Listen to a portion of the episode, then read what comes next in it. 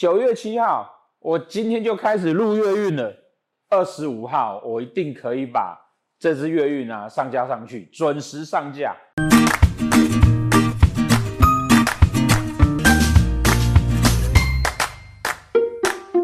农历的九月一号呢，在今年的呃阳历的九月二十六号哈，会换成阴历的九月一号。但是实际上呢，哈，我们就想说说，你在命盘上面，你的流月哈会跟着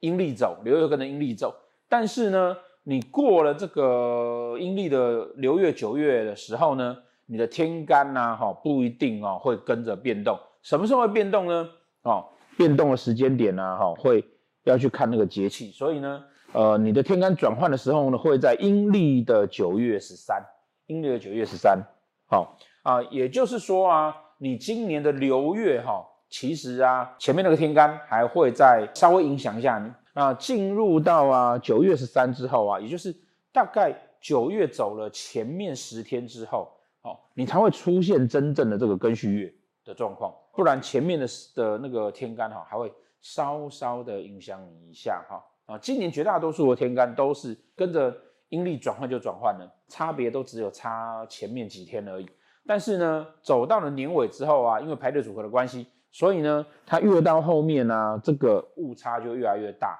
像去年一样，一个月中间可能有两个天干产生，好，这种情形呢，都会表示说啊，这两个天干因为同时在一个月份之内出现。哦，那出现的比例如果越来越平均的时候呢，也通常都会表示在这个月份里面呢、啊，我们会比较容易有两种心情的转换，因为你在前面还在文曲化忌，接下来走庚月庚月的时候呢，哈，你又天相化忌了，所以啊，它的那个转换跟灵动性啊会比较轻松。同样的情况呢，你就在这个月份里面、啊，会有两种心情的转移跟不同。斗数在判断流月的时候啊，一个相当高明的技巧。今年最后一个初级班的课程在十一月底要开了，欢迎来报名。前阵子那个他讲的就是说啊，因为为什么紫微斗数呢？它是依照太阴历，那流月转换的时候呢，为什么天干没有跟着走？但事实上，这个就是斗数厉害的地方。天干的运算，哈，它是利用太阳历，也就是它根据的是太阳的运行的轨迹。而实际上，大家可以想一下哈，绝大多数人的生活是受月亮影响大还是太阳影响大？一定是太阳影响大。尤其是农耕的社会，好，那我自己的岁数，哦，我自己的时间，我已经到了这个时间点了。但是呢，太阳在影响全体的状况的时候还没有变换，那当然就可以很细腻的结构出说啊，我现在的状况跟那个外界在影响我的状况啊会有不同。所以因此呢，我们在看流月的时候啊，往往哈，我虽然流月已经换了，可是我天干没有换。天干没有换，四化跟洛阳土都没有跟着变动，好，那我就要知道说，这中间呢、可能呃，我会不会在这个月份里面，我具备了两个天干在转换，那当然我的心情上的变动就会比较大一点，好，这个是在解盘上的一些技巧。这个月哈，因为天象化忌，天象我们讲的什么？天象讲的是一个啊规矩规范的制定，那规矩跟规范的维护跟制定的过程中间呢，如果会让你觉得有空缺，那就表示说这个规矩跟规范呢可能被破坏掉了，可能它有一些不同的原因造成它必须要去解构它。上一个月呢是文曲化忌，我很多心情跟情绪来去牵动我那个月，到了这个月之后呢，我通常就会想要说啊，是不是我现在所遵守的事情不适合了？那我是不是就应该要有所改变跟改善？那这个是天象化忌最基本的概念哦。我要打破过去的规则去有所改善。哎，为什么天象的对宫一定必然是破军？而破军是一个打破规则、追求梦想的星曜嘛？破军控制不住的时候，通常是因为他逢煞忌的状况，他才会控制不住。在中间其实就包含了天象会化忌。这个月份呢，就是一个我们想要打破规则的情况。诚如我们常常说的，我们通常啊，在最后一季，我们就开始受到。下一个运线，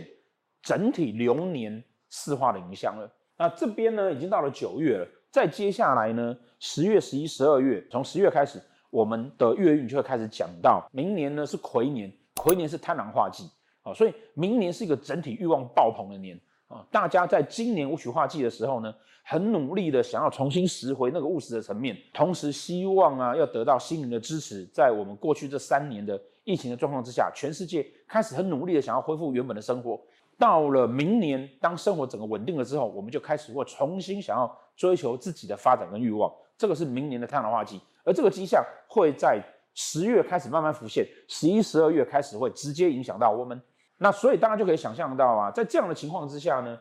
我们接续的文曲化忌的那种心情转换到这个月天相化忌，你是不是就开始会希望说，我过去在做这些东西，我已经熬了这么久了，然后我已经努力了这么久了，我是不是有机会啊，可以有一个新的突破跟打破我过去的规则？哦，不管过去的好与不好，我都希望要有所改变。哦，那这个改变呢，就会是在天相化忌上面呈现出来。那就像我们常说的哈，任何的运势啊，都是透过这个四化的变动啊，去推测它的。而且呢，禄会去填补这个忌，所以呢，我希望打破规则。为什么？因为啊，我要当我自己人生中的太阳。哦，太阳啊，叫做制定规则的人。哦，太阳啊，就好像一部电影里面啊，哦，如果紫微是明星，太阳呢，就会很像是导演一样。哦，他也许不见得有明星的光环，但是整部电影呢，哦，该要怎么做，该要进行怎么样的事情，该要怎么安排，是这个导演在负责的。哦，那太阳星呢，被视为是父亲的星耀，哦，也是因为传统上我们觉得父亲是一整个家族的领导者，所以呢，我要去追求自己的太阳，而且呢，让我自己可以做好我的规划，让我自己可以知道说我自己要干嘛，并且呢，让我自己可以好好的去。追求我自己人生的价值的这件事情产生出来的路哦，我做出来的成果会去弥补掉我想要破坏规则的情况。因此啊，当天象在化忌，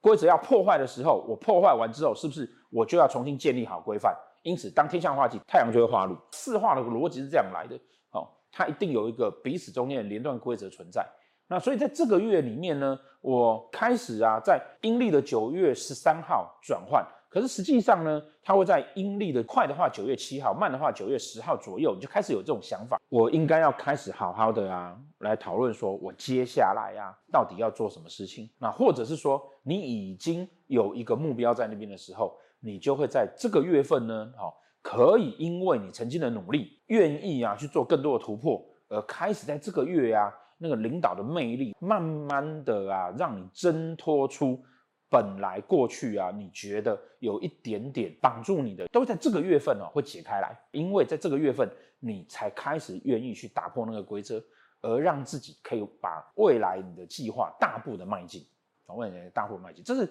这个月啊，哈，从九月十三号开始往后啊，会到下一个月的整个主轴，在这个月份来讲哈。除了等一下我们会跟大家谈到说，因为你天象化忌碰到某些点上面有一点问题之外，绝大多数啊，在这个月份啊，都是一个啊可以让你啊过关斩将跟努力往前的一个月份。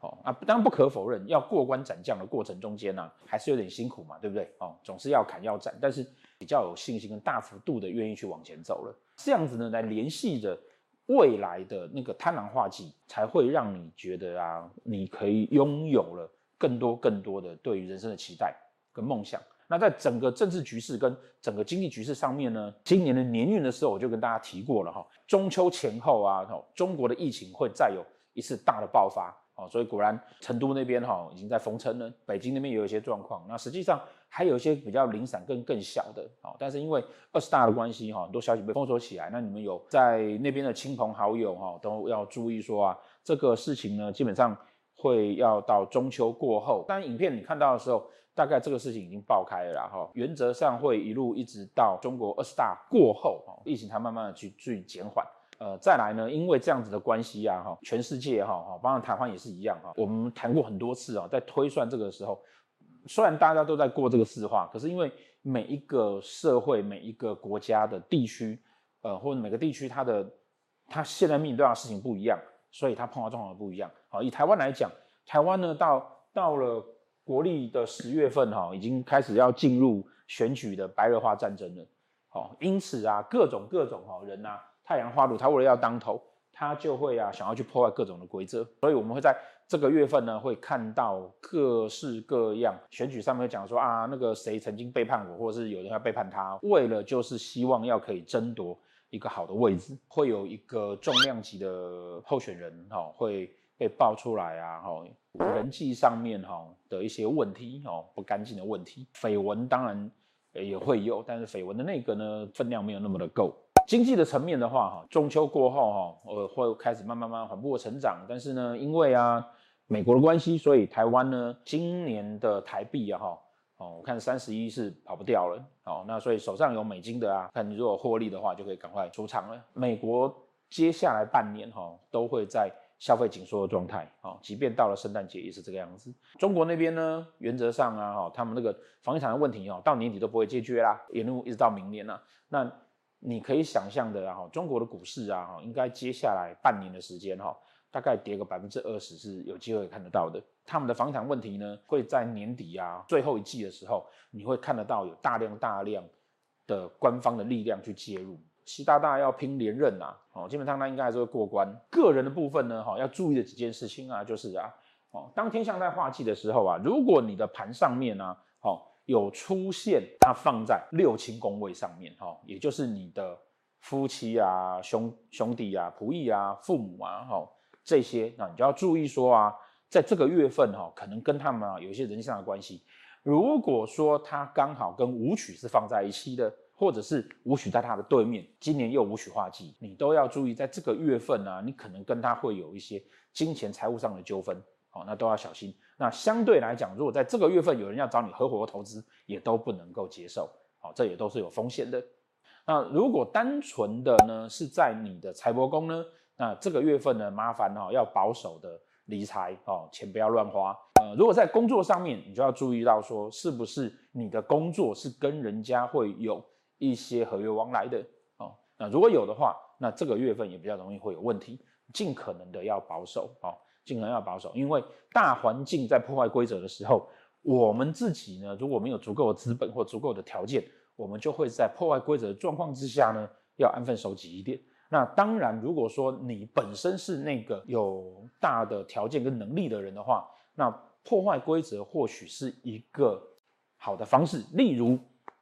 你已经把你老公的钱全部都挂在自己的名下了，我就等着要跟他离婚。那这就会是一个很好的月份，趁这个月去跟他吵架，很容易就会成功了。同样的情况啊，很多人都问我说：“说我们怎么有办法这样去推算？”其实重点是你必须要去理解说，每一个人的情况对应环境跟你的状况会不一样，才去做推算的。因为它太阳在化禄，所以说呢，如果说这个月你刚好啊，哈，是太阳在命宫的、官禄宫的、财帛宫的、福德宫的，都会相当不错。哦，在这个月算是啊，各方面啊，从事业啦等等的啊，算是顺利的一个月份。哦，甚至于啊，你会因为你在工作职场上的顺利呢，去解决掉一些人际关系的问题。好，因为路会随忌走嘛。那如果说这个太阳化禄呢是在六亲宫位的话呢，也通常会表示说，你在这个月份呢，跟这个好，比如说夫妻宫，那你可能在这个月份呢，你比较有办法啊，叫你老婆要乖一点。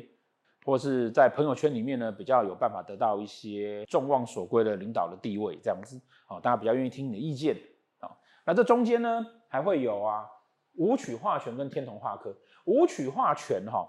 好，武曲化权呢，刚刚我们提到了那个五曲破军放在一起，或五曲天象放在一起啊，很担心的，通常都是这种组合，尤其在财帛宫或者在仆役宫，我同时间在这个时间点里面呢，我希望我可以创业，掌握财运。但是我又碰到规则的破坏，我同时在这个时间点里面呢，我希望啊，哈，跟朋友之间呢，金钱的往来，建立好朋友关系，守护这个朋友，帮助这个朋友，或者是说，你希望可以跟这个朋友呢，一起来投资创业，但是在这个时间点呢，哦，你都会因为这个武曲化权，你很想要，但是呢，搭配上天象化忌，你就会出问题了，哦，所以如果。武曲星又刚好在你的命宫、财帛宫或仆役宫哦，那这个月份呢，也还是麻烦哈，要乖跟小心一点哦，不要乱去加盟一些奇怪的店啊。如果说啊哈，这个五曲化权呢是在六亲宫位的话哈，只要好，只要它没有跟天相放在一起，其实还好。那如果说是放在单纯的放在你的财帛宫，譬如说你是午贪，但它没有跟天相放在一起，这个时候呢，这个月份呢，你要真正想要。哦，多拓展一些事业，或者是找一些斜杠来做，其实还不错的，好，还不错的月份啊。最后一个啊，天同化科，天同化科哈，很像是一个任性的小孩，你会希望得到大家的关注，但是呢，你会有一点点小小的任性。天同化科啊，在这个月份，如果在六亲宫位上面的话，其实要去注意啊，跟这个六亲的关系，是不是两个人常常会为了情绪上的争执、面子的问题，然后容易有一些小小的纠纷？那如果说他是单纯的在你自己的命宫，那没有关系。你在工作上面呢，希望要过爽一点；财帛宫上面呢，你希望这个月份要放肆一点啊。只要你不是月光族，那当然都无所谓。如果你在命宫呢，你希望这个月要爽爽过，这也都 OK 的。总之啊，阴历的九月份哈，大家要注意到的问题，还要注意一点就是啊，如果说你的天象哈刚好在负极线上面，那这个月要稍稍的注意一下哦。出门的时候啊，哦可能不小心会跟人啊有一些碰撞啦。开车出门的时候啊，在过乡道的时候要稍微小心一点。好，以上呢是这个月的月运。然后喜欢我的影片的话呢，希望点赞分享。然后再来呢，我们今年呢七月二十八号、二十九、三十呢，我们在台北四四南村有办了一个哦免费的命理的咨询，然后跟身心灵的试机哦，也欢迎大家来参加。好，谢谢大家。